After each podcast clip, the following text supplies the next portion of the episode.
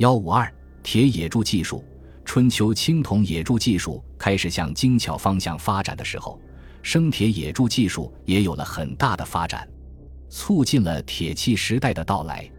我国使用铁的技术可以追溯到商代。一九七二年，在河北藁城商代中期遗址曾发现一件铁刃铜钺，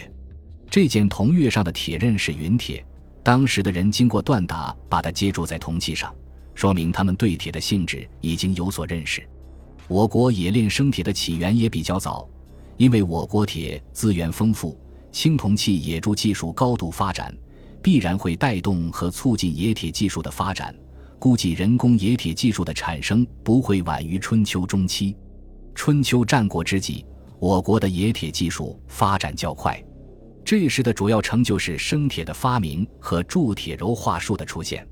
近年来，我国相继发现了一些春秋末期吴、楚等诸侯国的铁器遗物，其中江苏陆河城桥出土的铁条和铁块，经金镶检验，铁条系用块炼铁锻成，铁块是白口铸铁，这是我国考古发掘中生铁冶铸器物的最早发现，在世界上也是少见的。专家指出，我国在学会块炼铁的同一历史时期，就成功的炼出了生铁。而同一过程在西方则用了两千五百多年。对比之下，我们不能不赞叹我国古代工匠的冶铸技术之高。早期生铁是含磷很高的白口铁，要广泛用于生产生活，必须进行柔化处理。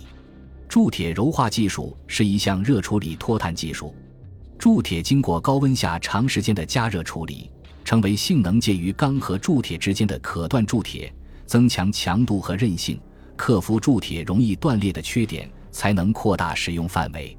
河南洛阳水泥厂战国早期灰坑出土的铁奔河铁，是迄今我们所知道的最早的黑心韧性铸铁铸件。湖北大冶铜绿山战国古矿井出土的六角锄，河北易县烟下都出土的镰和北兴隆燕国遗址出土的铸农具铁，则是白心韧性铸铁铸件。白心韧性铸铁，欧洲到一七二二年才使用；黑心韧性铸铁，十九世纪在美国研制成功，而我国在战国时期即已广泛使用。中外相比差了近两千年，我国古代文明的发展于此可见一斑。我国春秋时期已出现了炼钢技术，钢是一种铁碳合金，含碳量介于熟铁和生铁之间。早期的钢是以块炼铁为原料，在炭火中加热渗碳而成的。以后又发明了淬火工艺，使之更坚韧。河北易县烟下都出土的钢件是采用淬火工艺做成的。一九七六年，湖南长沙发现的春秋末期的钢件属中碳钢锻成，这都是难得的文物。金属冶炼的发展与采矿技术的发展有直接的关系。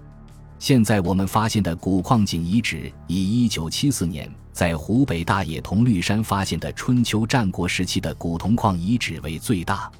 该遗址春秋时的矿井分竖井和斜井两种，井深达四十米；战国时的矿井则由竖井、斜向、平向等组成体系，井深达五十米，明显较春秋矿井进步。该古矿井较好地解决了井下通风、排水、提运。照明及竖井、巷道、支护等问题，显示出一个大型矿区的风貌，也显示了当时先进的采矿技术。冶铁遗址发现较多，战国中后期，冶铁业遍及十分广大的地区，全国出现了许多著名的冶铁中心，如宛、邓、邯郸等，生产规模宏大。近些年来，我国在很多地方发现了大型冶铁遗址。如山东临淄齐国故都冶铁遗址，面积达四十余万平方米；河北易县烟下都城址内有冶铁遗址三处，总面积亦达三十余万平方米。